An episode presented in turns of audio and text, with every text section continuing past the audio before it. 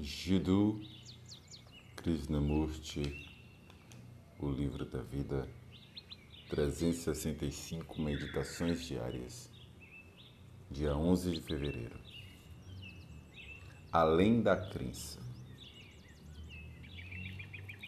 Achamos que a vida é feia, dolorosa, triste. Queremos algum tipo de teoria, algum tipo de especulação ou satisfação. Algum tipo de doutrina que possa explicar tudo isso.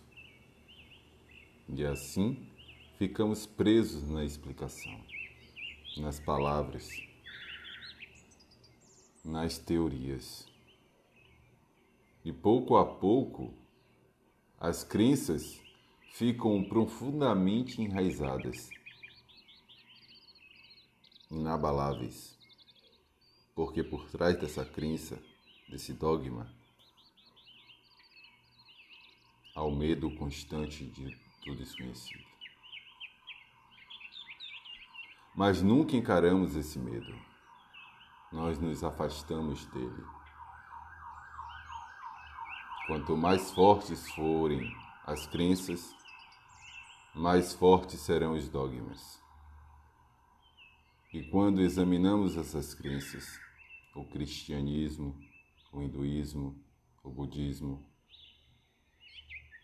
percebemos que elas dividem as pessoas. Cada dogma, cada crença tem uma série de rituais, uma série de compulsões que restringem e separam o homem.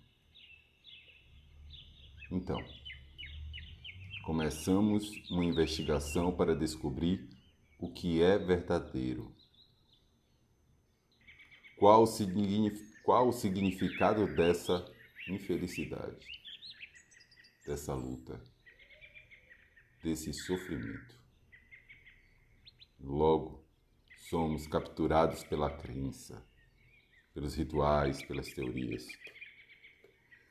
A crença é corrupção. Porque por trás dela e da moralidade se esconde a mente, o self. O self que cresce, poderoso e forte.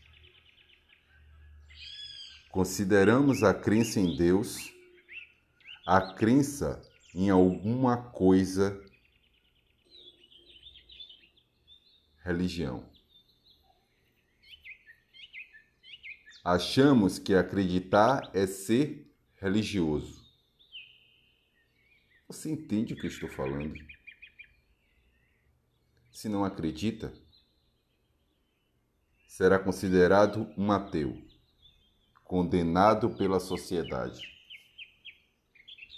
Uma sociedade vai condenar aqueles que acreditam em Deus, enquanto outra vai condenar aqueles que não acreditam. As duas são iguais. Então, a religião se torna uma questão de crença. E a crença atua e tem uma influência correspondente na mente. Por esse motivo, a mente nunca consegue ser livre. Mas só na liberdade é possível descobrir o que é verdadeiro, o que é Deus. Não por meio da crença que você acredita ser Deus, ser a verdade.